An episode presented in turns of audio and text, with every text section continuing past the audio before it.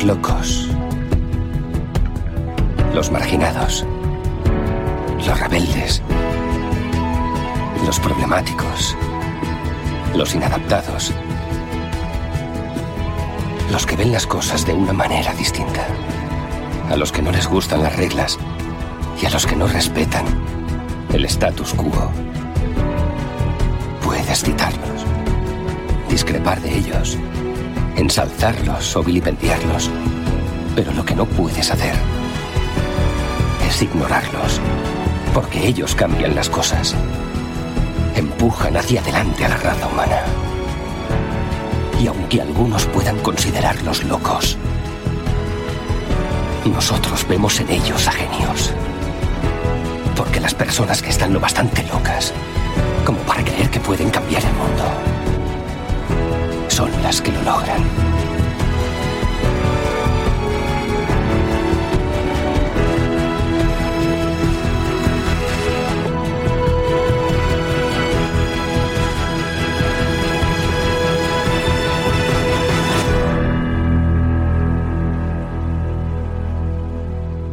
Si el siguiente podcast va a ser escuchado por personas ingenuas y crédulas, aviso a oyentes. Es explícito. Puede que se digan tacos, palabras malsonantes, etc, etc. Vamos, que no tienen pelos en la lengua. ¿Se entendió, joder? Y ahora sí, llegan los irreverentes, incorregibles, políticamente incorrectos, con opiniones poco meditadas y con risa fácil. Con ustedes, los participantes de hoy. Muy buenas, estamos por aquí otro día más, empezamos la semana, última semana de abril. Y toca hablar de Apple, toca hablar de Twitter, toca hablar del iMac Pro con M3, toca hablar de un cable, por qué vale lo que vale, toca hablar de dos, de dos nanómetros, toca hablar de muchas cositas. Para ser un lunes viene cargado, ¿eh? viene cargado, pero hoy yo creo que la noticia importante es lo de Twitter, que luego lo, lo comentaremos. Que creo que es relevante a nivel eh, tecnológico, de redes sociales. Es, es, yo creo que es la noticia del día, se podría decir. Aunque mm, este es un podcast de Apple, pero hay que tocarlo. Hay que tocarlo. Bueno, voy a presentar a los compis. ¿Qué tal, Enrique? Muy buenas. Hola, buenas noches. Pues mira, dándole pata al lunes. Ya son las últimas que le toca hoy, así que. Última semana de abril, ¿eh? Última semana de abril, feria de abril. Yo no sé si por allí por donde estáis hay jaleo, pero por aquí sí. Y, y bien, porque mira, llovió mucho por aquí, que ya tocaba. Lluvia sana, de esta constante y, y perseverante. Y contento, muy contento. Joder, para ser un lunes, sí, estás contento, sí. Sí, sí, sí. que los lunes, los lunes también sale el sol y la gente no, no lo ve eso. ¿Qué tal el fin de semana? Bien, ¿no? Bien, muy bien. De, de cumpleaños, o sea, de borracho todo el fin de semana. Ah, borracho todo el fin de semana, joder. Qué bien te lo pasas. De sábado al lunes borracho. Qué bien te lo pasas, jodido. Bueno, es lo que tiene los cumpleaños en primavera. Haces bien, haces bien en, en- en emborracharte. Hambre con cabeza, ¿eh? Sí, sí, sí, sí, sí, sí. Yo no, yo he estado, yo he estado tranquilo, la verdad que he estado tranquilo. Bueno, vamos por aquí con Adri. ¿Qué tal, Adri? Muy buenas. Muy buenas, acá estamos. Todo Yo estuve levantando a, a Enrique, siguiéndolo por detrás porque iba cruzando mal. Me ayudó a llegar a casa. Claro, Joder, si es que. le, le tenía, le tenía el gin tonic porque se les caía, se les caía. Madre mía. Pero ¿qué tal? Bien, ¿no? Todo bien, todo bien. ¿Todo bien? Vale, me alegro. Me alegro que el fin de semana haya estado Mm. entretenido y bien. Bueno, a ver, por aquí tengo al señor Decar. ¿Qué tal, Decar? Buenas, tío. Buenas noches a todos. Gracias por informarme de que era lunes. porque, porque tú no vives. No, no sabía. Para ti todos los días son viernes, ¿no? Él se da No cuenta, sabía que era lunes, por eso. se da cuenta cuando pasan dos días sin podcast y viene a pelearnos, dijo, hoy es lunes. Va contando los días de no podcast, ¿no? Claro. Dos días seguidos es martes. No, no, es que tengo dificultades. Para, ya tengo dificultades para diferenciar los días. eh. Joder. Bueno. Eso es un lujo. Eso que es un lujo. pues Pues sí, la verdad que sí. Pues nada, Decar. Hoy tenemos varias cositas ¿eh? para hablar. Sí, sí, y, sí, y una sí. de ellas, creo que como he dicho al principio, una de ellas muy es muy importante. muy importante, ¿vale? Sí. Aunque obviamente vamos a hablar de Apple, pero yo creo que es, es muy relevante para hablarlo. Em, por aquí, Lucas, ¿qué tal? Buenas. Muy buenas, ¿qué tal? Aquí llegando justito, justito, justito. Pues sí, muy justo, muy justo. Pero bueno, ya Sí. estamos por aquí todos. Exactamente. Saludar a R García-M1 que se ha suscrito durante tres meses. Gracias por renovar tu suscripción R García-M1. La suscripción de Amazon, Amazon Prime, que es totalmente gra- es gratuito, vamos. Así que no os cuesta dinero. Puede, puede- vamos, que podéis suscribiros sin ningún problema para los que tienen Amazon Prime. Bueno, por aquí, pues eso, a Sonia, a Álvaro, a Remberto 11, a Locos Online, a Paco Nexus, a Control Devs que anda por aquí también, a Re García, como lo he dicho, a Pepe Luis, a Jordi Beltrán, pues a, nuestro amigo Mariano que nos escucha desde, eh, desde Chile. Así que nada. Pues si queréis, os voy a hablar. Aquí yo creo que dos personas pueden hablar mucho de este tema. Adrián y Enrique. Enrique porque se dedica al tema también del tema industrial y, él sabe lo que cuestan las cosas, sabe cómo se diseña y lo que cuesta. Yo creo que podíamos tocar eh, este tema, que ya ahora mismo la gente lo está viendo en Twitch. Os estoy mostrando un cable Thunderbolt 4 desmontado completamente. Y donde más o menos nos, nos dicen, pues, que lo que vale cuesta, Enrique. Lo que vale cuesta. Que lo que hay dentro tiene un chip, tiene unos cables de, de cobre puros. Vamos, que no es cualquier cosa. Totalmente, o sea, sí que, o sea, no, no, que una cosa es que el precio sea elevado y otra cosa es que el precio sea caro. Mm. Y, y Apple es una marca de precios elevados, pero no caros. Realmente hay cosas que sí que te vende, que a lo mejor lo que hemos comentado antes a micro cerrado, que el monitor de Apple es un monitor que, que quizás no hace falta gastarte ese dinero en, en- en venderlo, pero sí que lo vale. Porque cuando tú ves el chasis de un monitor de Apple, eh, ya solo el trabajo que tiene es que ya vale un, un 40% del precio del monitor es solamente el chasis. Claro, ¿hace falta gastarse 700 euros en un chasis? Bueno, pero claro, si te quieres diferenciar del resto, pues bueno, es lo que tienes. Y aquí en el cable, pues, pues pasa un poco eso. Evidentemente, el- el cable, cuando hacen la, la disección que hacen de él, que además hay un vídeo que, que la verdad está bastante bien hecho y, y bastante detallado, de todos los elementos que tiene, eh, cómo han comprimido toda la electrónica que, que tiene dentro. O sea, tú ves un cable simplemente y te crees que son los cablecitos conectados y no. ahí hay compatible with USB. Ahí hay microchips, ahí hay, hay, hay circuitos impresos, hay un tejido. Casualmente nosotros tenemos, trabajamos para una empresa de tejidos técnicos. Este tejido mayoso, que ahora últimamente monta Apple en los exteriores de sus cables, es un tejido que es muy caro de fabricar. Es un tejido que se usa sobre todo para aeronáutica en aviones, en, también para trenes, en locomociones, pues es un tejido que es muy caro porque es súper resistente a temperaturas y a roces. Ya ves detalles, ¿no? Que dices tú, hostia, sí, son 180 euros en un cable, pero no es un cable normal y corriente, es un cable que te permite, si no, si no recuerdo de cabeza, son 40 gigabits por segundo, ¿no? El, Thunderbolt 4 de uno, tiene el de 1,8 vale 150 y el de 3 metros vale 180 euros. Y cuando tú ves la PCB que tiene, el microchip que tiene de control eh, eh, metido donde está metido, o sea, esto a nivel de ingeniería y a, nivel de, de procedimiento en cuanto a la fabricación, pues 180 euros no te parece un precio caro. Es un precio que es, evidentemente, es un cable de altas prestaciones y es un coste que es totalmente eh, lógico y entendible que valga lo que vale. O sea, no es caro, es que cuesta eso hacerlo. Tiene un precio, evidentemente, que es el que toca. Y mucha gente esto no lo sabe. Claro, porque tú no es un cable. Claro, la gente que ve un cable USB-C. Y ya está, ese es lo único que ve. No, pero, Claro. no es, pero no es un cable USB-C. Pero claro, pero para, para el, el- el- ¿Quién sabe lo que es un Thunderbolt 4? Pues una poca gente. De la, la- claro, los que vemos aquí, que somos estos frikis. Pero yo le digo a, a cualquier compañero, le digo, oye, dame un cable para cargar y, y, y ve ese en el montón y me dice, toma. Porque es un cable USB-C. Y yo le diría, hostia, esto, esto no es un cable USB-C. Esto es un Thunderbolt 4. O sea, esto es para transferir pues, grandes archivos. Si necesitas mover lo que tienes que mover. O si necesitas conectar un monitor 5K o con monitor como el que te has comprado tu birra. Evidentemente, no es un cable cualquiera. Si ya nosotros.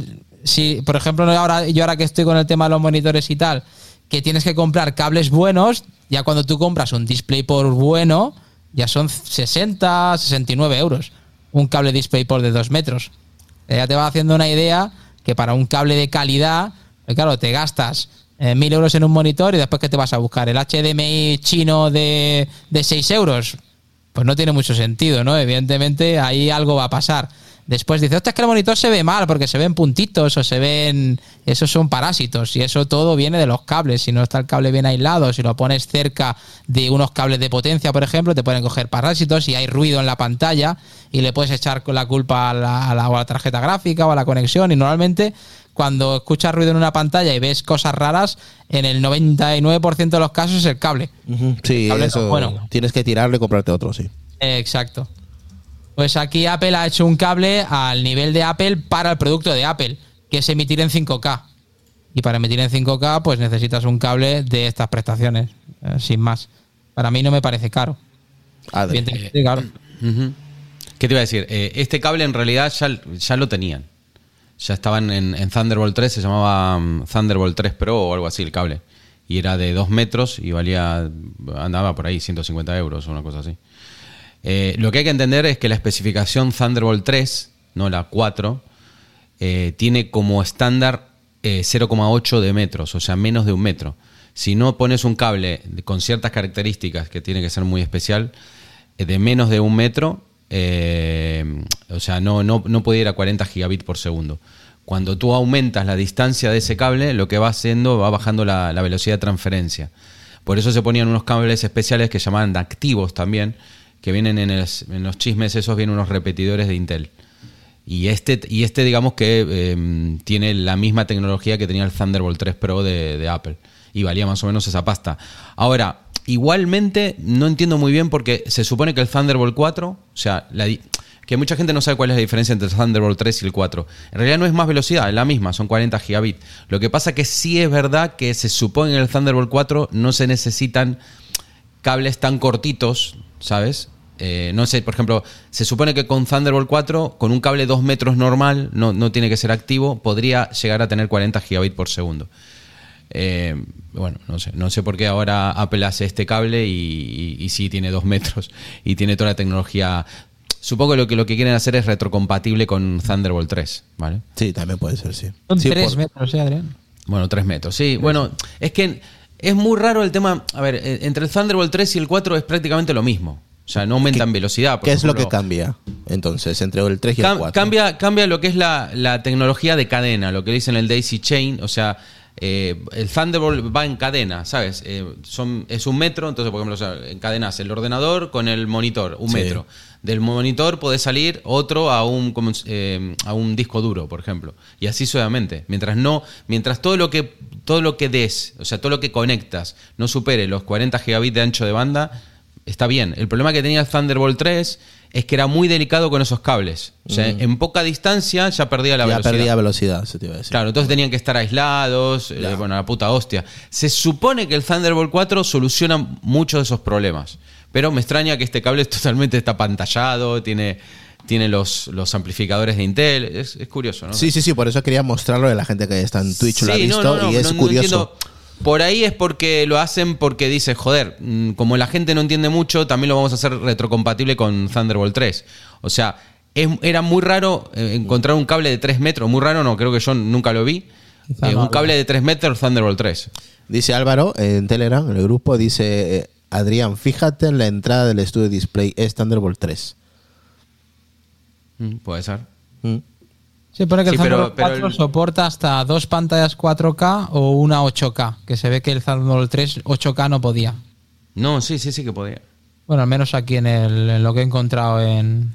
A ver, Thunderbolt 3 y Thunderbolt 4 eh, tienen el mismo ancho de banda, no, no hay diferencia.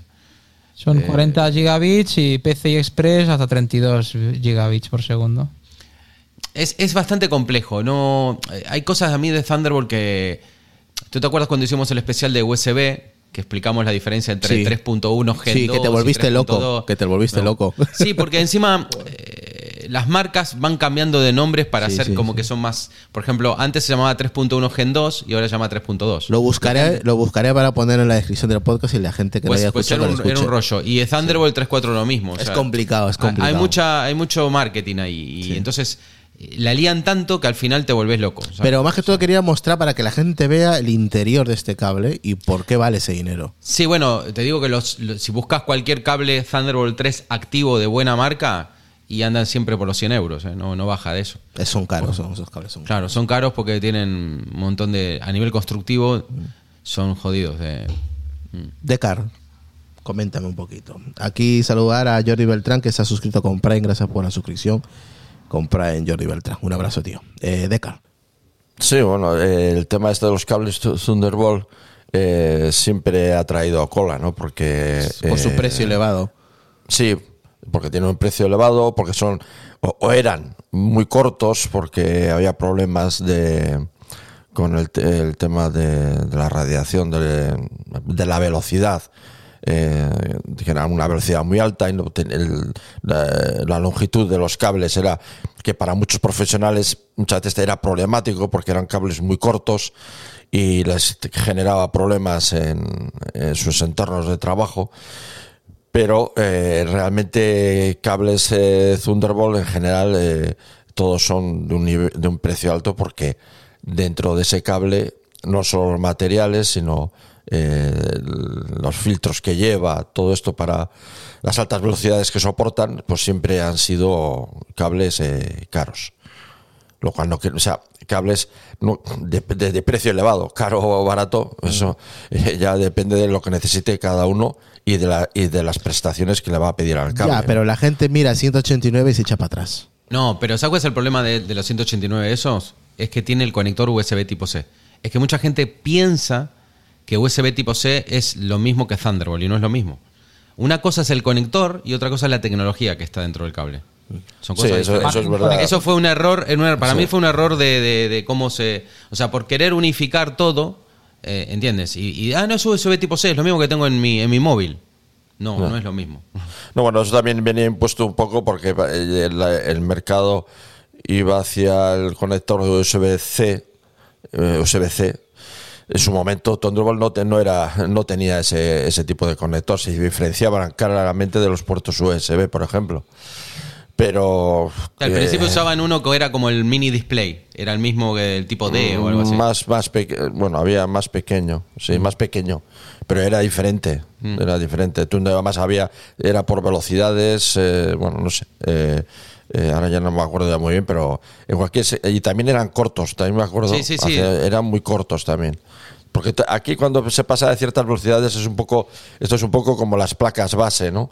Que también hemos hablado aquí en este podcast mucho de, del tema de, del Mac Studio, sus velocidades, el tema de los procesadores, Sí. todo eso. eh, eh, cuando eh, elevas mucho las velocidades, eh, siempre te encuentras con problemas y para resolver esos problemas siempre hay que usar Tiene que aislación. no exactamente, materiales. generan de esto, armónicos o algo así, eh, ¿no? exacto. eh, eh, eh, fabricación muy detallada que eleva también el precio, muy, eh, muy precisa que eleva el, el- el precio. Todo, al final, eh, las prestaciones se pagan siempre y aquí en el tema de los cables también. Mira, vamos a leer rápidamente un comentario de Alejandro-a secas. Dice, hola, muy buenas, saludos desde Italia. Soy usuario de Apple desde hace 30 años y tengo equipos eh, con, más de 30, qui- de, con más de 15 años funcionando perfectamente con el tiempo. Eso de caro, entre comillas, no es tan caro. Eh, mm, por aquí dice aquí... Sí, no, eh, no decimos caro, decimos costoso. Es que empleamos mala palabra. Es Con- costoso. Control Dev dice correcto, Adrián. Eh, dice, si no le pone en la caja eh, o bien especificado, ¿cuántos habrán comprado un USB pensando que es, Thunderbolt? Y eso es verdad, eh, a mucha gente le pasa eso. Que lo que dice Adrián es que la ha clavado, porque la gente piensa, como es entrada USB tipo C, piensa que es USB tipo C y que no existe otra como, el, como el Thunderbolt, ¿no? Y dice por aquí, dice, es una locura, es lo que yo quiero. Viva Adrián, nos tienes aquí un fan, otro, que tenéis fanáticos por todos lados. Eh, venga, eh, eh, Lucas, coméntanos un poquito sobre este cable y nos vamos a la siguiente, que hay mucho que comentar. No, sí, la verdad que poco que comentar. A ver si. eh, tiene todo esto que describen del, del cable. Bueno, ya sabemos que Apple lo pondrá, lo elevará un poco más el precio, pero como han comentado los compañeros, son cables caros. O sea, yo, yo cuando lo estuve mirando en su momento por un problema que tuve con el Mac y tal, eh, quise comprarme uno y claro, tenía que comprarme el cable más el adaptador y todo eso, y salía, salía un pastizal. O sea, si querías un cable bueno, decente, de 70, 80 pavos no, no bajaba. Algo decente. Si quieres algo premium, pues vas a tener que saltar pasta. Es que estoy muy de acuerdo con, con lo que ha dicho el, el compañero Enrique, de que la gente se que gasta mil o dos mil pavos en una pantalla y luego se compra un, un cable de tre- 20 euros. Es que es verdad, que pase los iPhone, pase los iPads. pasa en todo, pasa en todo. Yo al principio era así, pero ya luego vi y digo, bueno, prefiero gastar. Ha- Has cambiado, desde, desde- desde que estás en este podcast has cambiado, sí, sí, es verdad. sí, no, la verdad es que sí, sí, sí. la Enrique sí. también, Yo- antes compraba pantallas normalitas y ahora que ya compra pantallas Claro, en yo condiciones. empecé con los cables de micrófono que de 5 euros y se me rompían cada 2 por 3 y daba mucha estática y mucho mi ruido y ahora pues, sin- el último cable que me compré me costó 20 euros y es un cable premium. Yo siempre he dicho, cables, cuando- eh, los, los de 4K y todo eso, para los HDMI hago lo mismo. O sea, A ver. yo menos, menos de 15 euros no me gasto en un cable de HDMI en ese sentido, ¿no? Sí, que es algo diferente a lo que estamos comentando, pero es un, es un símil. O sea, hay que gastar un poco con, pues, con consecuencias del producto que tienes. Si quieres calidad, vas a tener que pagar calidad.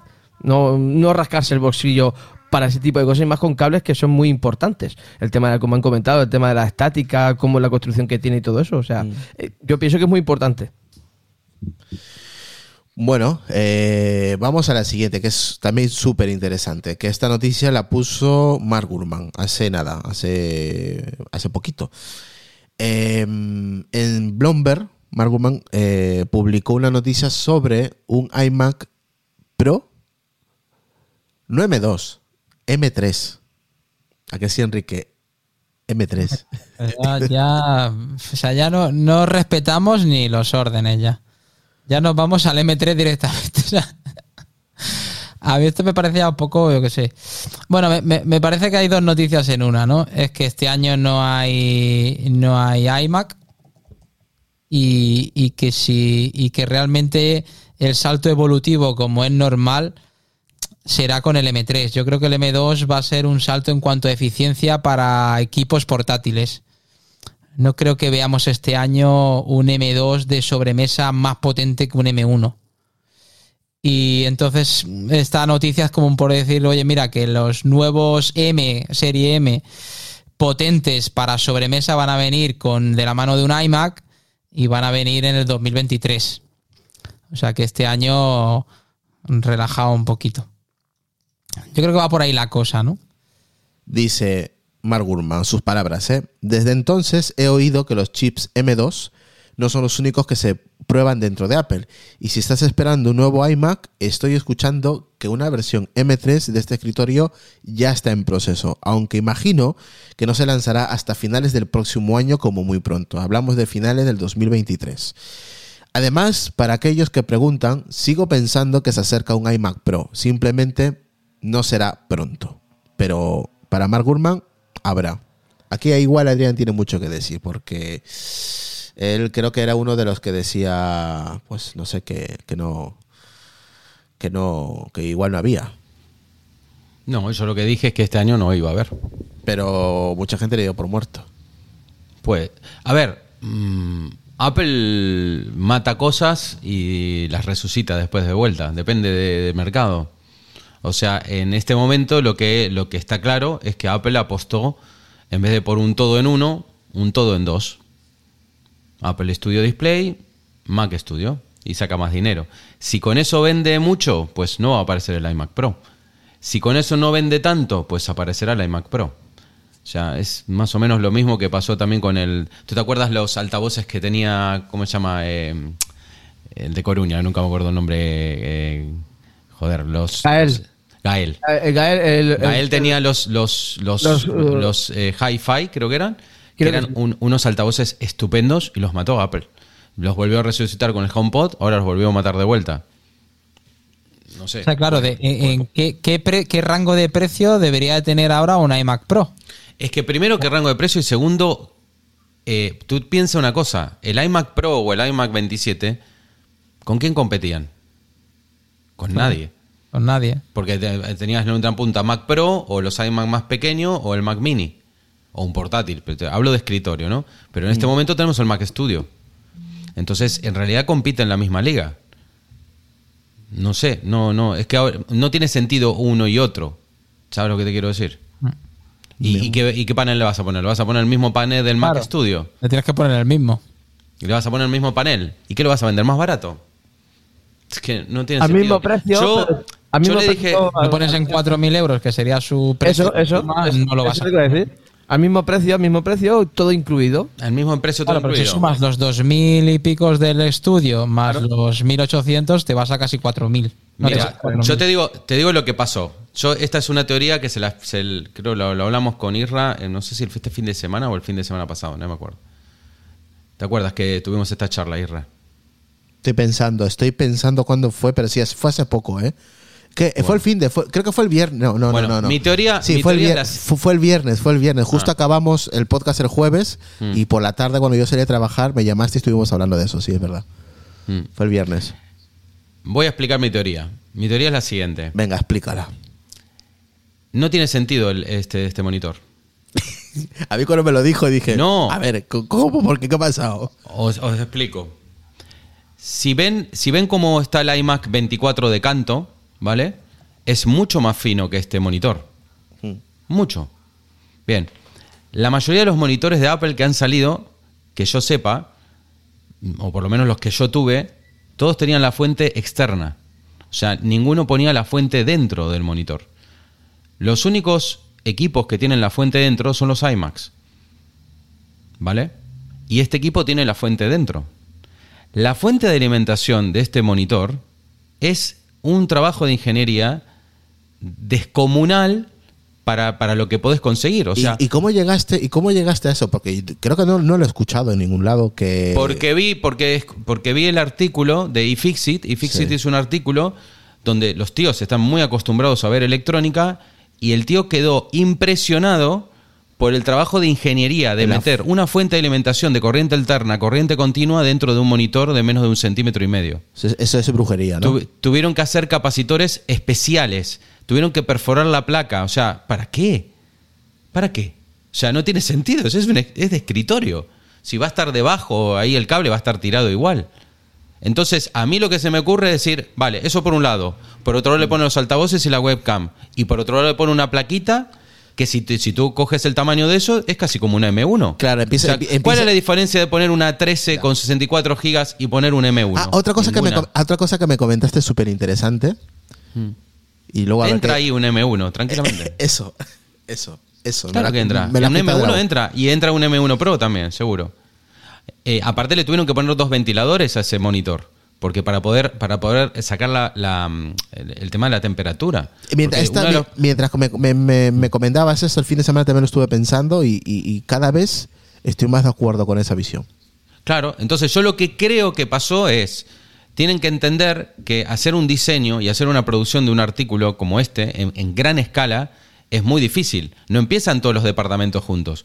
Está el departamento de ingeniería de, por ahí de, de semiconductores, de Apple Silicon, y después tenés el departamento de diseño y el departamento de, de- audio y sonido, y, y así suavemente. Entonces, habrá llegado algún momento que habrán dicho, tenemos todo el I más D listo, todo preparado, y por algún motivo, supongo que ese iMac Pro o ese iMac 27, yo creo que lo querían sacar con el M1 Max. ¿Mm? O sea, con, con la gama de procesadores más grandes. Y si te fijas, el Mac Studio tiene unos ventiladores descomunales.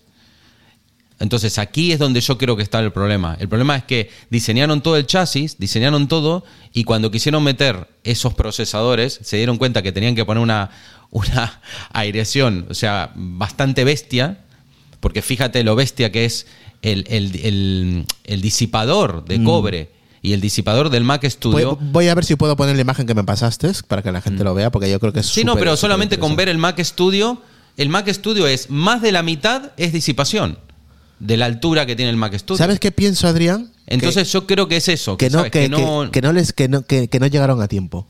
no, no, no, yo creo que no es un tema de tiempo, porque si llegaron para el Mac Studio, sí, ya tenían todo el chasis hecho. Yo creo que lo que pasó fue que el chasis no da. O sea, eh, el Mac Studio, lo que. A ver, toda, la- toda la gama de procesadores M1 tenemos que entender que está basado en 7 nanómetros. ¿Vale? Todavía no estamos ni en 5 ni en 4 que van a sacar este año, o 3 o 2 que dijeron que van a ser dentro de dos años. Entonces yo creo que están esperando a que bajen los nanómetros para bajar la disipación y para poder meterlo dentro de ese chasis. O sea, Digamos que. es un iMac frustrado. Eso es.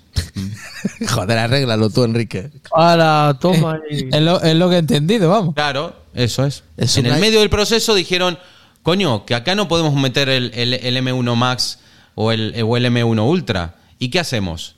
Pues nada, monitor. Joder. Porque aparte si te lo pones a pensar, fíjate el diseño que tiene ese monitor. O sea, adentro, Ahí- ahí- interno. es la que gente- tenés que verlo dentro. Ahí la gente está viendo el, la imagen eh, de lo que de lo que estás comentando, que se me ha ido ahora, ahora mismo el nombre. A ver, de, la fuente, de la fuente de alimentación. Claro, mira, mira esos, mira esos capacitores así alargados, ¿dónde los compras en la industria? No existe. Enrique. Los combinados esos especiales metidos, o sea, está perforada la placa madre, o sea, esto es una obra de ingeniería bestial. O sea, ¿para qué?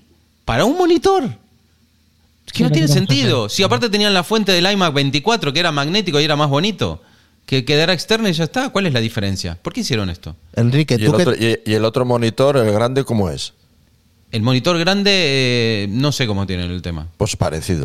No, no es parecido, no tiene nada que ver. Pero es pa- Muy es parecido porque corto. tiene unos ventiladores enormes también. No, pero eso Más tiene. No, pero hay. ¿sabes por qué tiene unos ventiladores enormes? No solamente por la fuente. Porque el monitor ese es lo que ah, hablamos el otro día. Es FALD, es Full em, Array Local Dimming. Eso tiene 700 eh, LEDs por detrás. Eso da un calor que te cagas. No es como este monitor. Este monitor tiene marco de LED. El clásico de toda la vida. No hace falta tanta. Es que no, no hace falta eso. No hace faltan ventiladores. No hace falta. Hace falta ventiladores cuando pones una fuente. Enrique, tú a nivel industrial, la imagen que Sí. enseñó en, en Twitch sobre la fuente de alimentación, ¿tú cómo lo ves como diseñador industrial? Pues un despropósito. Otro. Lo, lo- que, lo que te comentaba antes, o sea, ¿hace falta? No. Ahora, como obra de ingeniería, brutal, claro. O sea, que tú mandes a fabricar unos elementos electrónicos solamente para tu tirada de monitores, eh, es, es pegarte un tiro en el pie, porque claro, ¿qué vale eso? ¿Qué sentido tiene el invertir en eso? Porque en electrónica, para tú hacer todo el desarrollo de, de todo ese hardware que ellos han necesitado, que lo han hecho a medida, porque eso es. Eso ha- han tenido que adaptar la, el- todo, todo el hardware a su necesidad. O sea, ha dicho, yo quiero hacer un monitor así, y ahora quiero todos los elementos que me hagan falta, y si no existen, los creo para que quepa aquí. Eso no se hace. Eso no se hace. O sea, lo que tú haces es, ¿qué es lo que tengo en el mercado? Tú siempre intentas buscar las herramientas más estandarizadas que hay por tema de costes, evidentemente, y por cadena de suministro y por todo, y adaptas eso a tu diseño. Nunca al revés. O sea, tienes que estar en una posición muy, muy aventajada para decir, no, si no hay capacitores de la medida que a mí me interese, pues los hago. Pero claro, ¿eso quién lo hace? ¿Tiene sentido el hacerlo? Bueno, para la gran mayoría de gente no. Porque es lo que dice Adrián. Leche, ponlo fuera. Si no pasa nada. Si sabes lo que te digo, ¿para qué lo quieres ahí? Ahora, que tiene todo el sentido del mundo si lo haces para un propósito mayor, que es un iMac con un M1 Max, pues ahí la cosa cambia. Bueno, Claro. igual, eh, igual es un iMac. eh, Camuflado, ¿no? eh, no, quiere quiere decir, claro. eh, bueno, ahora, ah, van a hacer un iMac a partir de ahí, ¿no?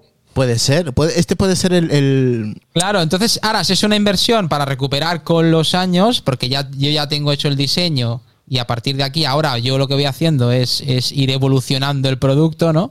Y de aquí el año que viene con este chasis y esta fuente Hago el iMac Pro. M1, Hago el iMac Pro. De con Yo, yo creo que M3. sí. Aparte, aparte en realidad, sentido del mundo. Yo no, no, no había visto lo que decía Adrián, no he visto el ahí, ahí te puse, difícil. Te puse una imagen de, de canto, cómo, es- cómo, cómo es de, de grosor el, el Studio Display y el M1 Mac.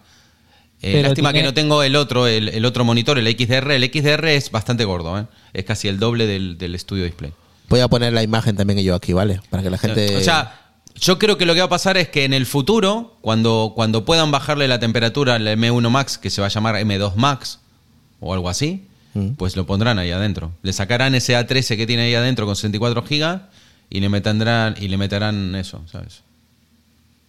espacio tendrán para hacerlo. Sí, Sí, no, no, espacio hay. Es que todo hay. el sentido del mundo. Y la, refrigeración y, y seguramente el, el airflow que han conseguido con el mecanizado, que seguramente que lo tendrá, para algo que no hace falta ahora mismo, porque el- el- no creo que se caliente mucho la pantalla de, de, de Apple. O sea, no creo que no necesite una, una disipación térmica muy activa. Ya está, la gente lo está viendo, Adrián. Ahí pueden ver en el lado izquierdo el, el estudio display, que es la pantalla externa, y al lado izquierdo el M1 iMac de color azul. El lado derecho. Izquierdo, el izquierdo. Sí. Mm. Sí, es casi el doble. Sí, sí, bien, bien, el doble. Y el doble es por la fuente. Pero es que la fuente, dentro del mecanizado, creo que tiene un centímetro y poco. Es que es lo, lo que han hecho es bestial. Yo nunca había visto una fuente, La fuente donde, es esté, guapísima. donde esté perforada la, la placa. O sea, la placa está perforada para que entre el capacitor dentro. Está metido. Sí, o sea, para, ara- para arañar, claro, el milímetro y pico del PCB, o sea, o sea brutal, es y, brutal. y esa es la fuente de alimentación, que es algo totalmente nuevo, ¿no? No, no más que totalmente nuevo, no. Es. Siempre, siempre es muy complicado hacer una fuente de alimentación. Es, es bastante complejo. Fíjate toda la fuente de alimentación de todos los equipos. Son tipo ladrillos. Y los tíos, mire lo que han, hecho, o sea, han hecho una fuente de alimentación minúscula. Eh, han hecho un trabajo. o sea, lo que quiero decir es que es demasiado esfuerzo para tan poco resultado. A mí me sorprendió el artículo, el artículo de Fixit, que dice esto, que es, que es bestial, también lo que dice Fixit. Dice, el tío, bueno, lo está desarmando, dice, bueno, ahora ah, me voy a meter en la diversión, dice el ingeniero. Me muero por llegar a estas dos fuentes de alimentación. Nunca antes había visto, estamos hablando de Ifixi, de, un- de una gente que están desarmando equipos todo el tiempo. Nunca antes habían visto recortes de placa para condensadores, para poder poner los condensadores. Apple nunca lo hace de la manera más fácil, dice. Es una gran cantidad de esfuerzo y costo de ingeniería para diseñar una fuente de alimentación delgada como esta. O sea, claro, la pregunta es ¿por qué? Bueno, agradecer a Favorito83 que se ha suscrito eh, con Prime durante cinco meses, ha renovado. Eres un puto crack, por, renovar todos los meses. Y Willy Soft eh, también lleva, ojo, eh, suscripción nivel 1 durante seis meses. Creo que es el que más antiguo, Willy Soft. O sea, brutal, Willy. Gracias por escucharnos y por vernos desde Japón. Eh, Lolo Mortal, Mortali dice: El Apple Display es innecesariamente complejo. Prácticamente es un iPhone 11 que únicamente hace la función de monitor. Bueno, es un iPhone 11. no- Yo lo que estaba pensando, vos tiene una 13 adentro y tiene 64 gigas. Yo lo que no entiendo es por qué no le metieron una Apple TV adentro. Podrían haberle hecho un Ya- ya que estamos, Apple TV. ¿no? Ya que claro, estamos. si la Apple TV tiene una 12, Ya que estamos, oye, podrían Bueno. haberle puesto una Apple TV. Pues nada, de, de- Decar, coméntanos algo y nos vamos al siguiente tema. Sí, eh, bueno, el tema este de- del procesador y eso, bueno, me imagino que parte estará por el tema del sonido y el tema de la cámara. Supongo que estarán, eh, eh, porque tanto la cámara lleva tratamiento de vídeo, los altavoces llevan tratamiento de sonido, o sea que eh, me imagino que todo eso vendrá por ahí, ¿no? Eh, a ver si con ahora que nos llegue ya los monitores a ver si se actualiza el software, por- pero vamos, eh, hay que entender que lo que está ahí metido tiene también una función, nadie mete ahí nada gratis, es, es evidentemente es por el tema del sonido y la imagen, que todas las dos cosas llevan tratamiento y, y alguien lo tiene que hacer. Dice aquí Jordi Beltrán, Adri, lo hace Apple para sacársela encima de la mesa y luego podáis hacer estos directos tan y tan interesantes. Eh, puede ser, también puede ser. Para sacársela así. Politic dice, igual querían que fuera un todo en uno y no han podido. Claro, eso es lo que digo yo. Dice- yo creo que sí. No es, no es que no han podido, lo que habrán querido es meter el, el- este M1 Ultra y como vimos, como vimos en el Mac Studio, sí necesita una buena refrigeración, porque este bicho ya, ya calienta. Por se más calienta, que se calienta. ya es otra cosa. Entonces habrán dicho, hostia, que nos quedó, nos quedó delgado. ¿Y qué hacemos? Pues nada, sacamos Vamos. un monitor y, y vamos tirando millas. Y el año que viene, cuando saquemos el M2, que seguro va a ser más eficiente, lo metemos y se acabó. Según fuentes de la industria, el proceso de fabricación más avanzado de TSMC ya tiene dueño. Y para desgracia de Apple, compartirá la producción inicial de estas obleas con Intel. Si bien se espera de que ambas compañías compitan por la producción de 3 nanómetros, esta lucha por acceder a los procesos lito- eh, litográficos más avanzados también se ampliará con el tiempo al recurrir a ambas compañías al proceso de fabricación de 2 nanómetros. Enrique. Tú dices que esto es marketing, ¿no?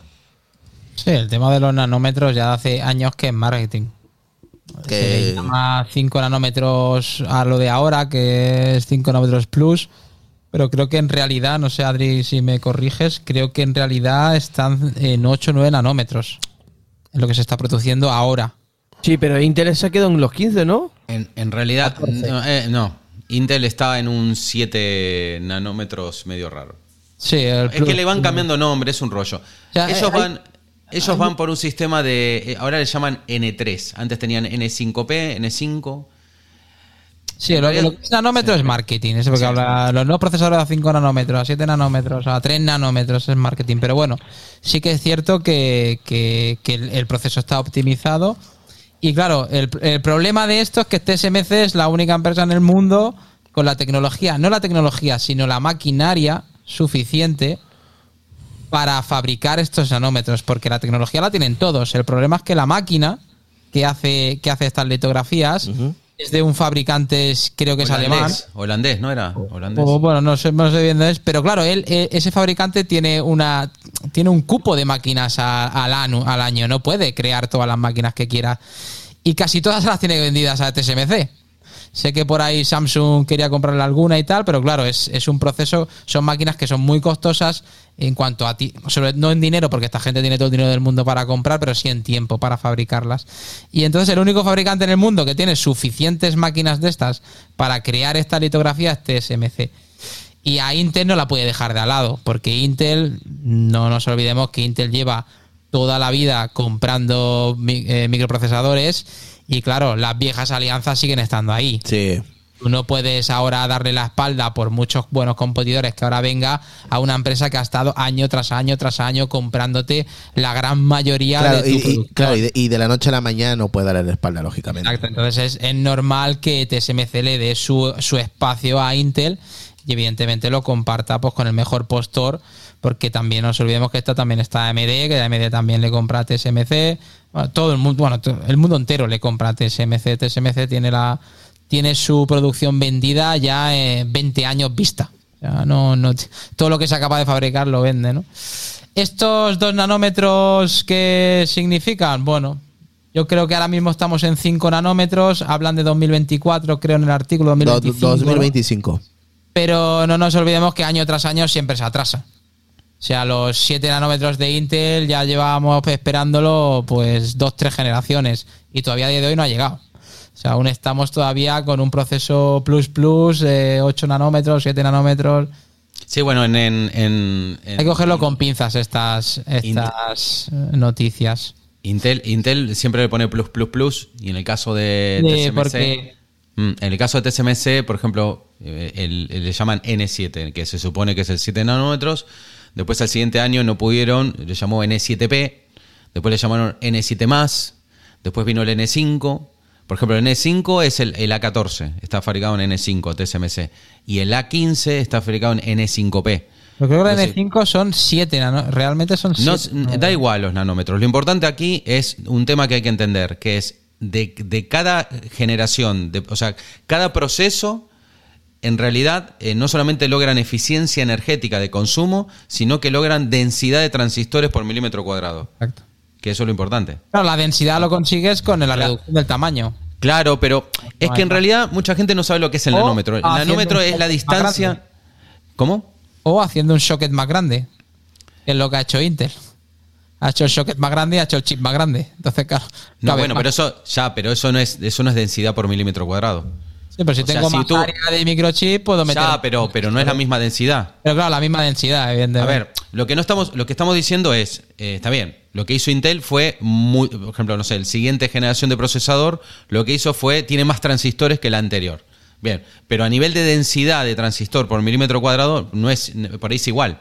Entiéndelo, es más grande. Sería como el M1 Ultra. El M1 Ultra, ¿cuántos M1 Max son pegados? ¿No? ¿Sabes lo que te quiero claro, decir? son dos. Bien, el, entonces el área de un, de un M1 Ultra es Claro, porque, enorme. claro, porque por ejemplo el M1, el M1 comparte la misma tecnología de, mm, de, mm, digamos, de, de construcción eh, de- del, del M1 Ultra y del M1 Pro y del M1 Max. Todos comparten la misma tecnología. Todos, absolutamente todos. No son, no es que son eh, tecnologías diferentes de fabricación, ¿vale? No son litografías diferentes. Sino que lo han multiplicado, ¿no? Simplemente, lo han duplicado, ¿no? Eso es Mm, lo que dice, lo que, lo que acaba de decir Enrique. Mm. Lo que han hecho fue duplicaron la cantidad de silicio. Exactamente, ya está. Y ¿vale? Solucionado. Mm. Nada más. Pero Claro, porque ahora, como tienen el limitante de que no pueden producir a menos nanómetros, pues claro, Lo única- multiplican. el único recurso que tienen es hacer más grande el chip. Eso es. Lo que pasa que, a ver, ¿cuál es la limitación de, de fabricar la litografía más, más pequeñas? El problema que hay es que cuanto más pequeña la litografía, más chips se, de- se descartan. Hay más errores, ¿vale? Con lo cual, más problemas. Lo, lo que famoso hablamos de, siempre decíamos de lo que es la lotería del silicio, ¿no? Que hay zonas del silicio, el silicio no es perfectamente puro.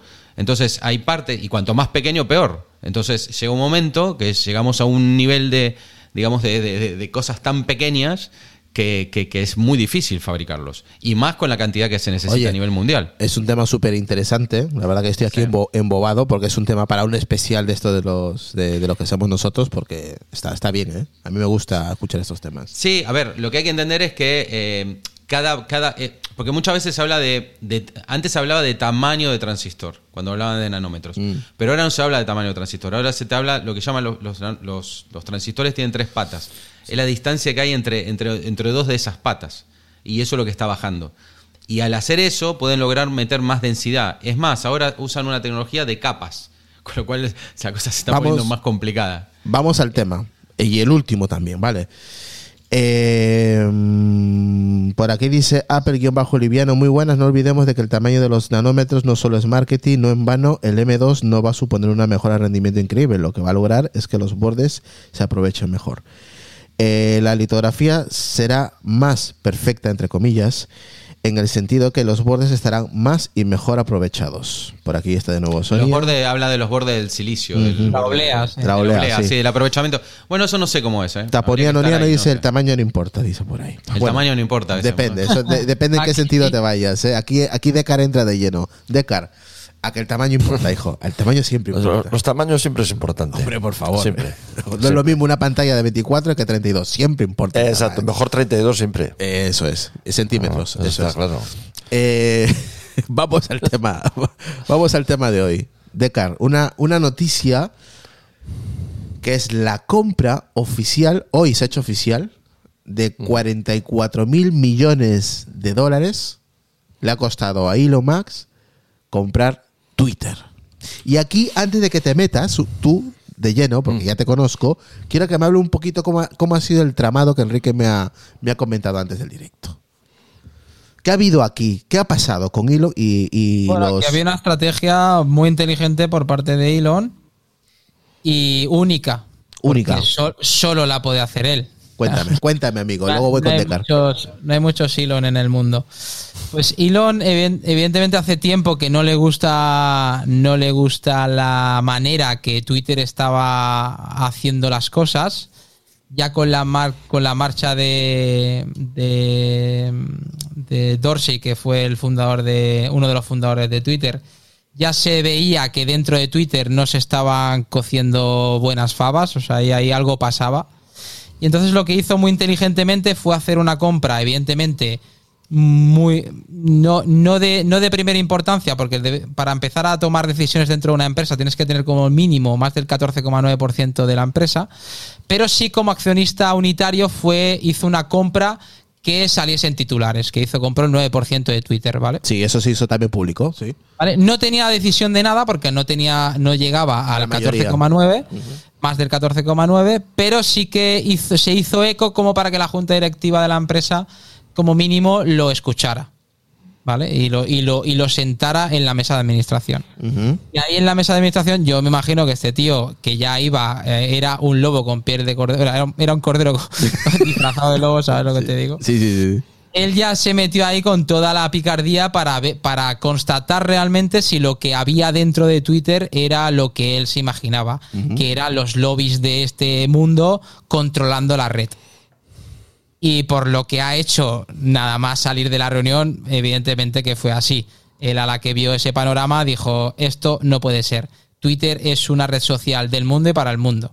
Y he de, comprar, o sea, se veía en la obligación moral de comprar la red para dársela al mundo. De hecho, tiene el compromiso de, de, eh, de dar el código fuente de Twitter. O sea, de abrirlo al mundo entero, el algoritmo de Twitter y todo lo que es Twitter.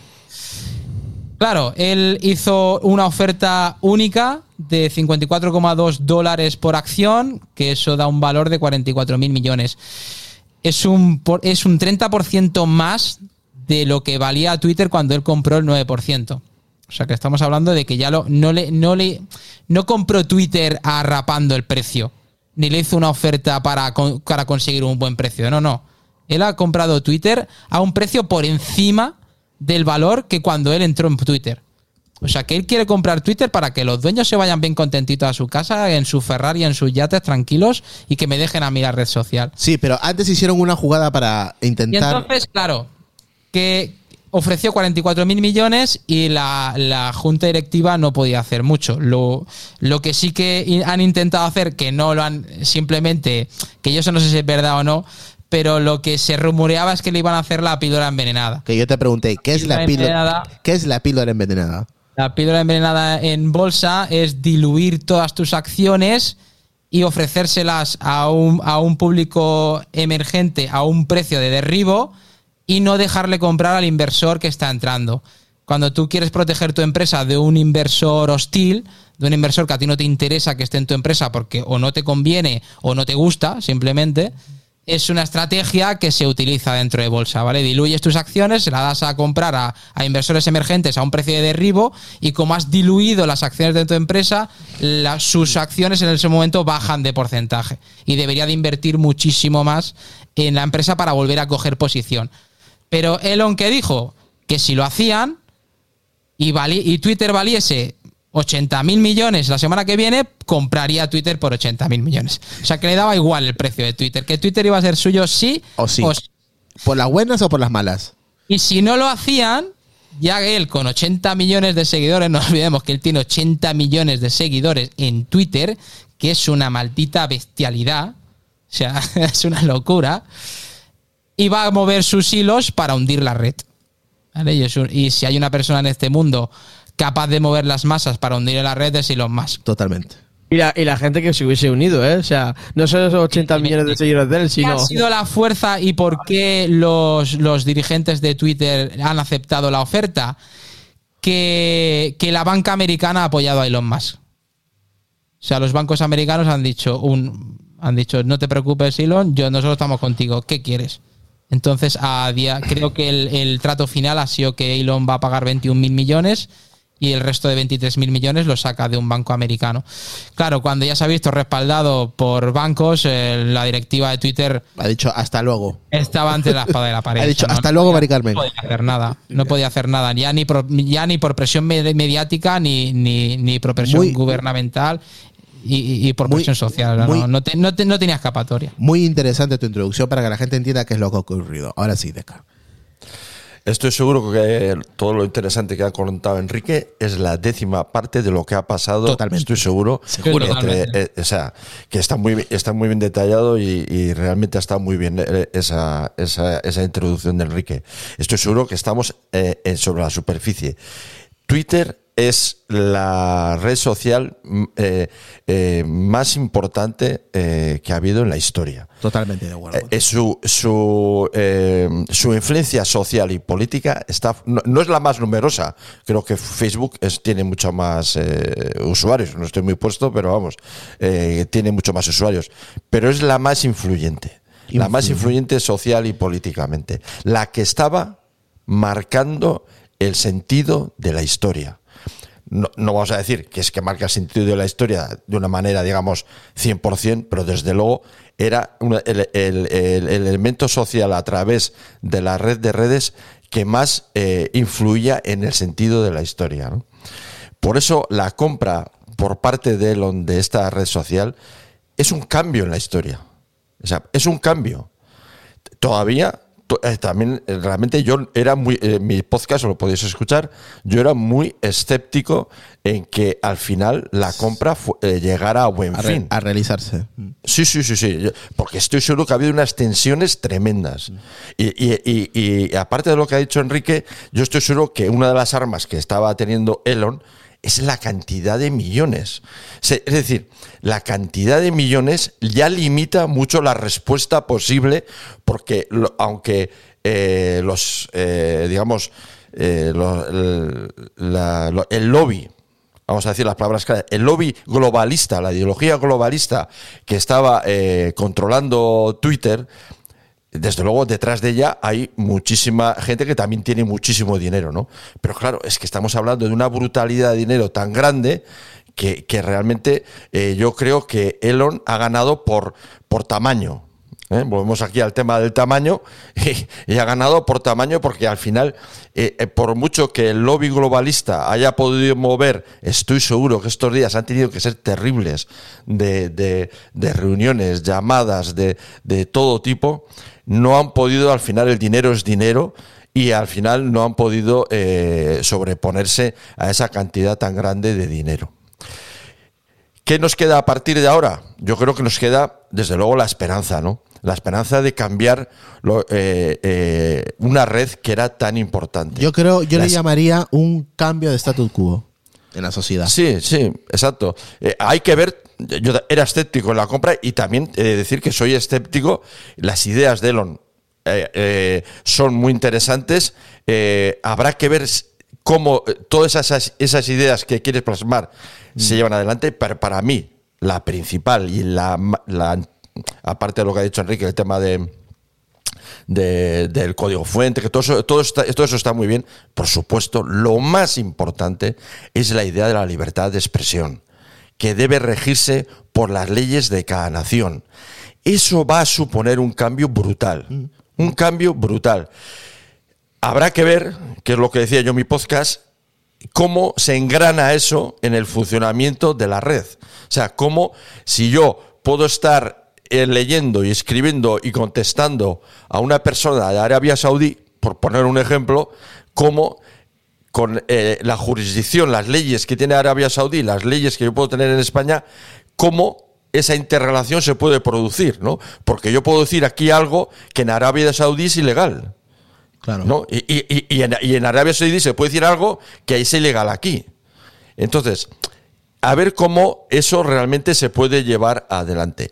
Pero en cualquier caso, yo lo que os dir- diría a todos los que nos escuchan, yo, eh, de- eh, desde luego, hoy es un día para la esperanza en el, en el que eh, la red so- una red social tenga cabida todo el mundo con sus particularidades, con sus especifi- especificidades de cada nación, que son, cada nación es diferente, cada nación es diferente y tiene unos pensamientos diferentes y una forma de ver la vida diferente, por mucho que esta ideología globalista nos quiere igualar a todos de alguna manera, para, lo que siempre digo, ¿no? para abaratar costes al final. Yo creo que eh, es un cambio, habrá que ir viendo, es un primer escalón, habrá que ir viendo los próximos escalones, cómo va eh, a evolucionar, pero bueno, yo creo que lo más importante yo creo que tenemos hoy es la esperanza de un nuevo cambio en el que eh, todo el mundo, de hecho, Elon, uno de sus primeros eh, tweets que ha puesto es que espera que toda la gente que se ha ido de, de Twitter eh, vuelva. Sí. Y bueno, eh, yo creo que es un es un día que, Mira, aquí- que puede que, que para muchos los que estamos viviendo, yo creo que lo vamos a recordar, yo creo cuando pasen los años y todo lo que lleva Elon y sus empresas que está detrás lo ha conseguido, ¿por qué no lo puede conseguir también con esta? Pues eh, creo que es un cambio que va a influir en el mundo entero y yo creo que para bien. Dice aquí ese rebato, dice, ¿volverá a abrir la cuenta de Trump? Hombre, te puede gustar más o menos Trump. Pero De todo Trump, lo- ah, dicen que ha dicho que no va a volver. ¿eh? De todas, De a ver, maneras. mira, me puedes tachar de izquierda, de derecha, de centro, la gente que nos escucha, pero eh, esto es una red social, yo creo que es la más libre que hay, la que a mí personalmente la que más me gusta también, eh, también tengo que decirlo, que ahí he contactado con muchísima gente que la que ha entrado en el podcast y yo tengo que agradecer mucho a la, a la red de, de- de Twitter.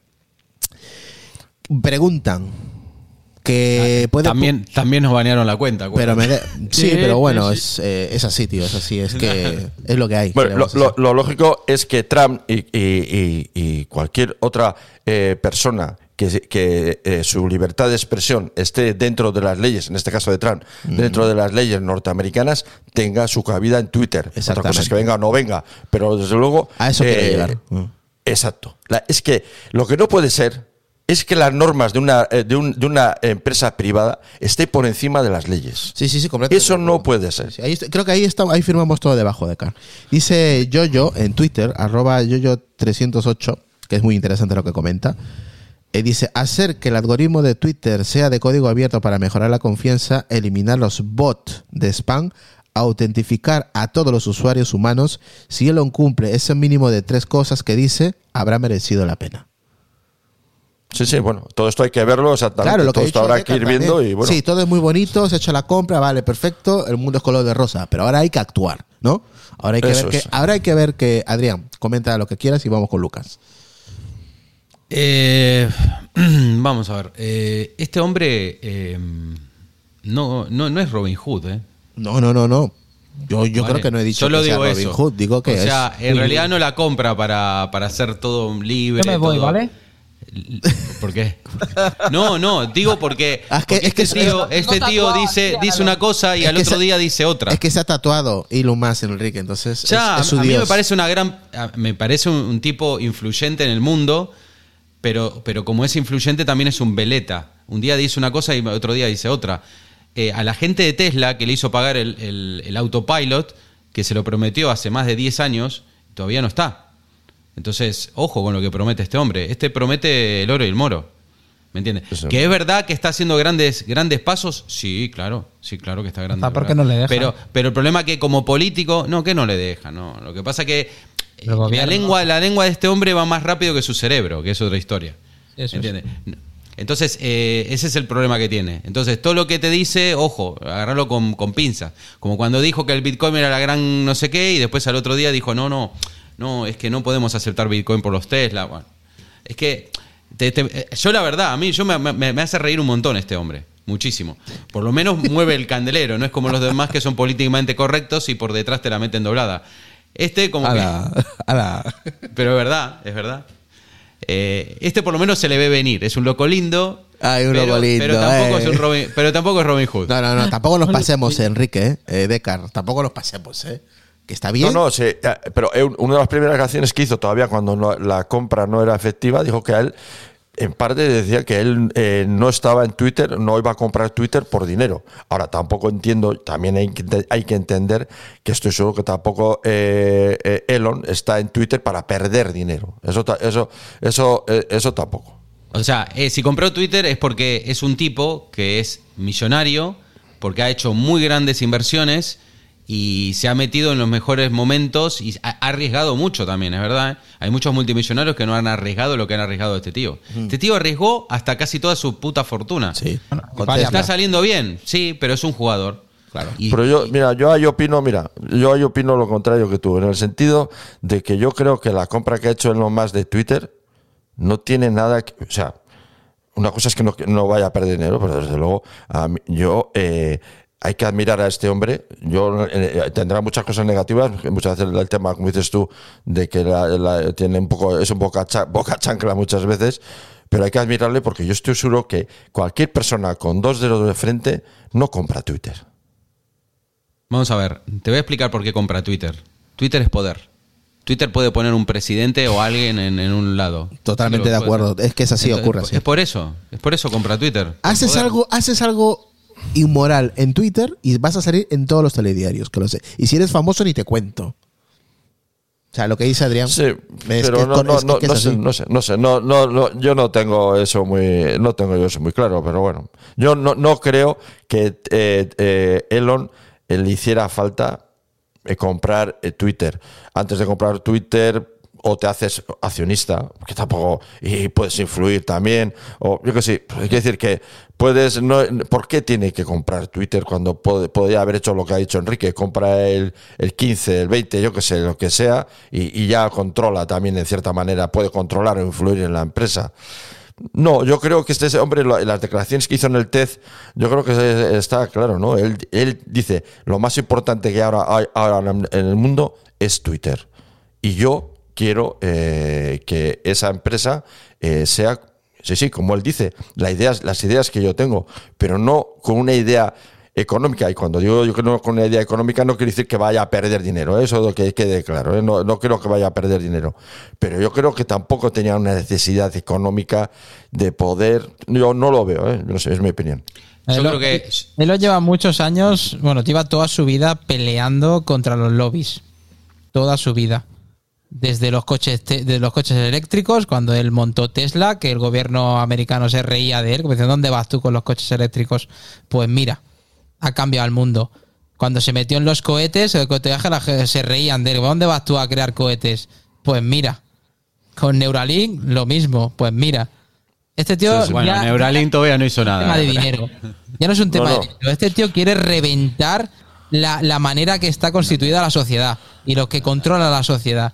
No, no, Sí, yo lo siento, pero yo no, yo no lo veo así, ¿eh? En Yo eso estoy yo- de acuerdo porque Enrique, si no te acuerdas, si te acuerdas hace un mes, dos meses o así, él puso un, un tuit que era brutal. Era un tuit, cuando, o sea, an- mucho antes de toda esta historia de la compra, que era metiéndose contra Netflix. Hubo un tuit que fue muy famoso, que fue rompedor. ¿eh? Aquel tuit era brutal. Y claro, yo le- me acuerdo que se lo comentaba a través de Twitter a Carlos. un saludo, Carlos, si nos escuchas. A Carlos, Reflex Podcast, eh, le comentaba, jo, pues este hombre, este tuit, no, no se, no se da cuenta porque era un tuit que era un enfrentamiento contra el lobby globalista de frente.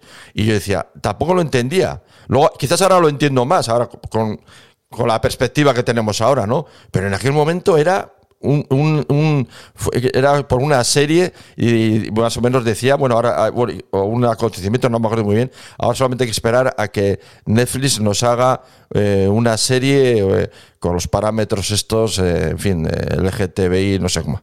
Pero eso, dicho por Elon Musk, era, la, era, la, era una bomba aquello, era una, vamos, aquello era brutal y, y yo no lo entendía y, y, bueno, ahora lo entiendo mejor. Estaba claro que ahí ya venía, ahí ya venía eh, una idea que ya traía este hombre y, y- y era provocativo, desde luego era provocativo, ¿no? Es decir, voy a poner esto a ver si tenéis de, de bloquearme o quitarme, porque pues, ah, lo haces tú, lo hace cualquiera de nosotros que estamos aquí y estamos fuera de Twitter, ¿eh? Sí, sí, seguro, vamos.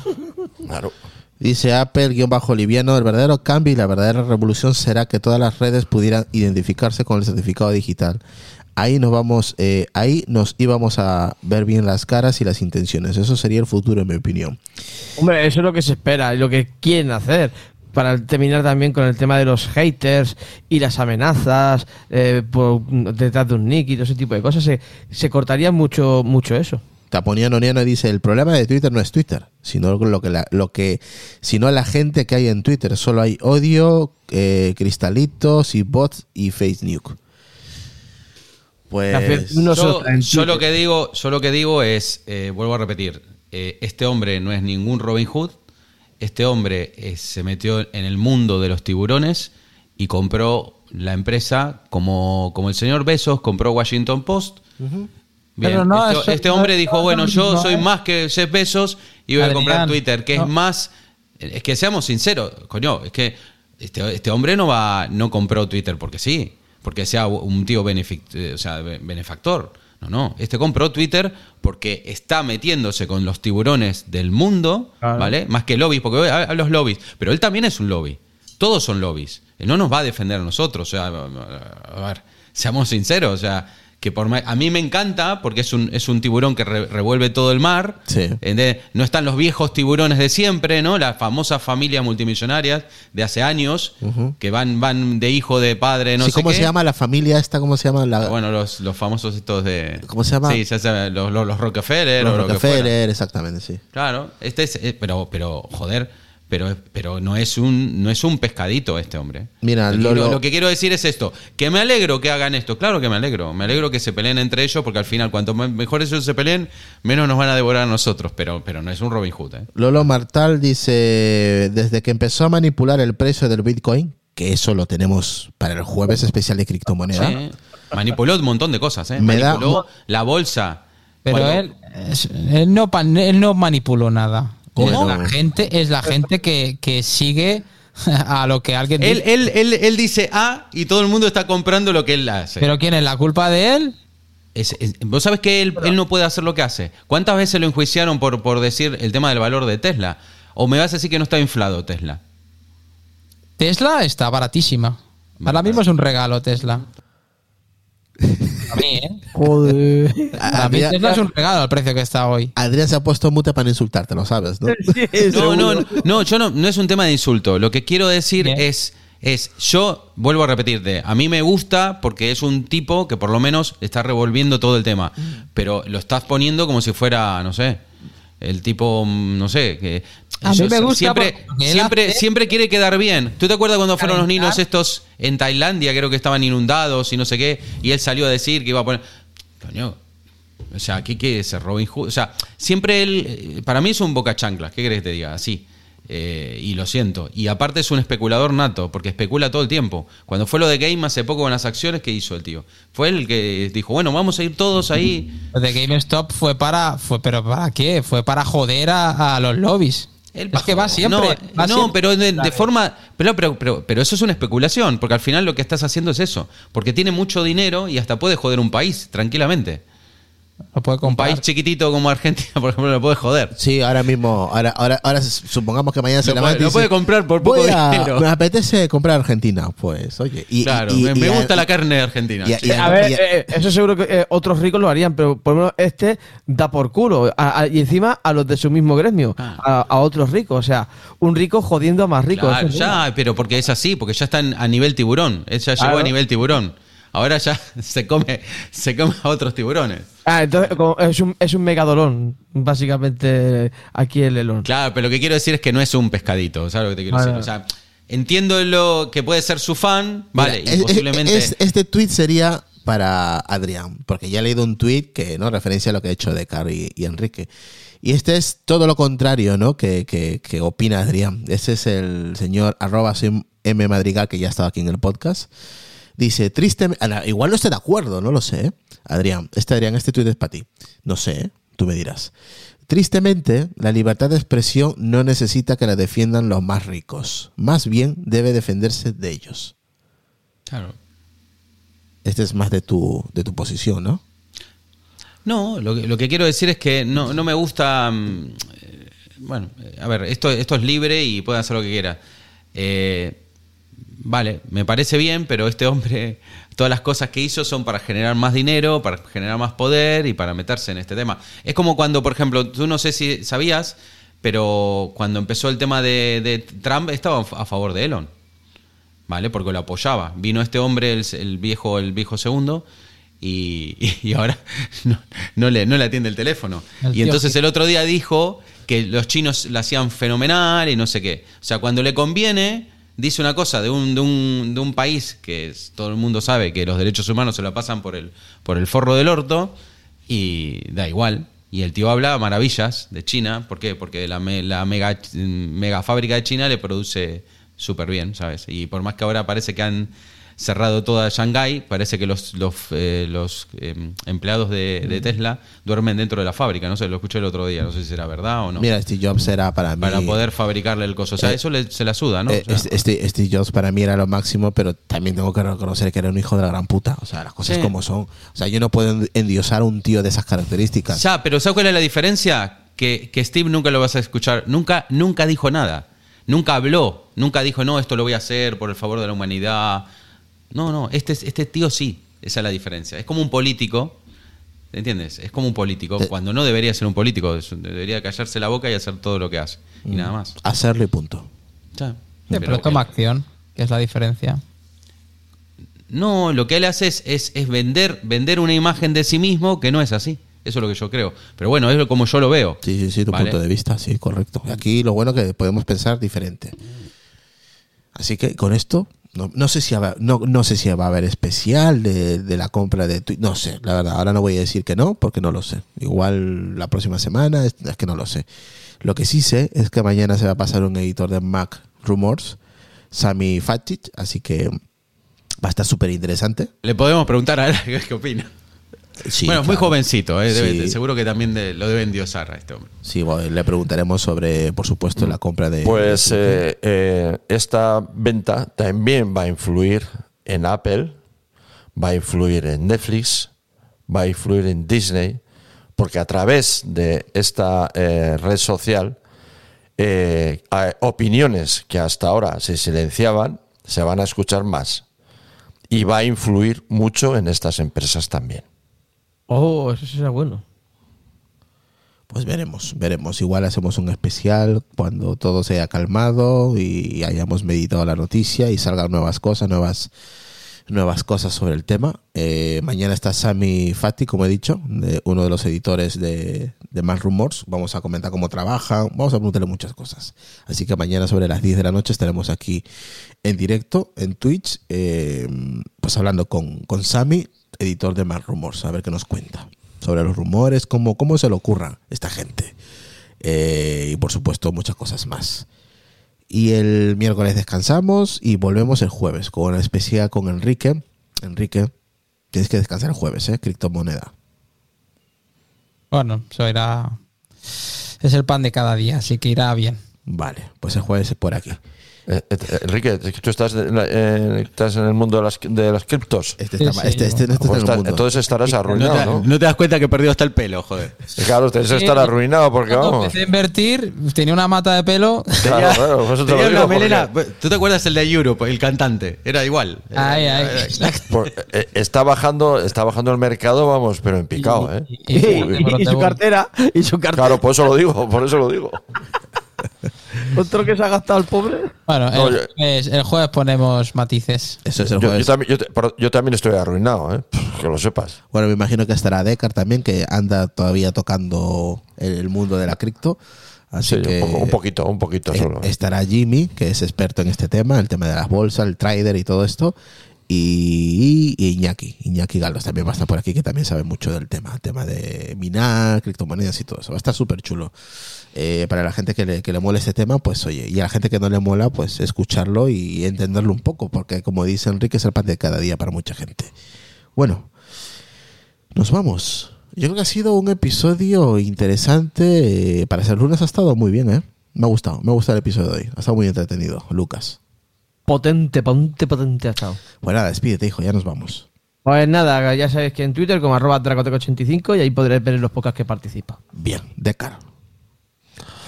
Pues nada, a mí me podéis encontrar en, en mi canal de Telegram con Decknet y aquí en Apleanos. Perfecto. Perfecto A, como dirías tú. Eso. Eh, Enrique. Pues aquí en Apelianos, por la calle y en TikTok, que me he abierto una cuenta, se llama Locos Online, para locos como yo, emprendedores que les gusta perder dinero en todo. ¿No estabas en Ah. OnlyFans? Y en OnlyFans, pero ya soy a Petit Comité, Petit como Comité. privado. Ah, vale, vale. Oye, aquí hay una cuenta en Twitch de Locos Online. ¿Eres tú? Claro, el de Locos Online soy yo. Oye, y yo pensaba que era un oyente y tú escribiendo ahí como uno Bueno, más. también, soy, también soy oyente. Estaba camuflado para ver cómo reaccionaba según mi comentario, pero ahora ya me, me- me muestro.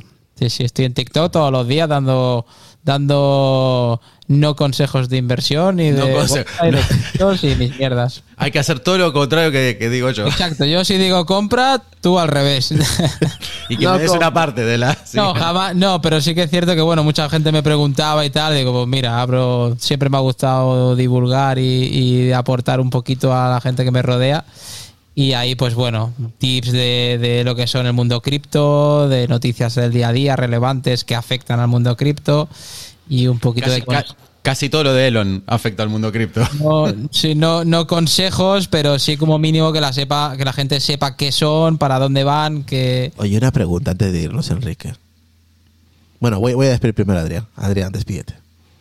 Nada, hasta el próximo, no sé, mañana o, o el jueves, yo qué sé. Vale. Enrique, una pregunta y con esto nos vamos. ¿Cuánto, estoy en bizcocho. ¿Cuánto has llegado a ganar? A ver, a ver, a ver, ¿qué vas a decir? No, no se dice. A ver, ¿qué vas a preguntar? ¿Cuánto has llegado a ganar eh, invirtiendo en criptomoneda? Pues mira, yo he llegado a ganar. Yo, pues. Vale, en, pues. en una racha buena. Muy bien, Vale. pues nos vemos mañana. Chao.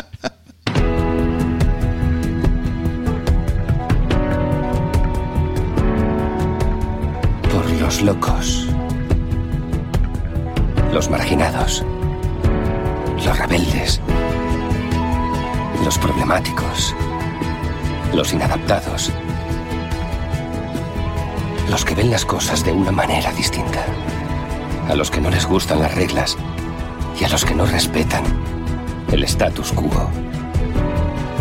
Puedes citarlos, discrepar de ellos, ensalzarlos o vilipendiarlos, pero lo que no puedes hacer es ignorarlos, porque ellos cambian las cosas, empujan hacia adelante a la raza humana.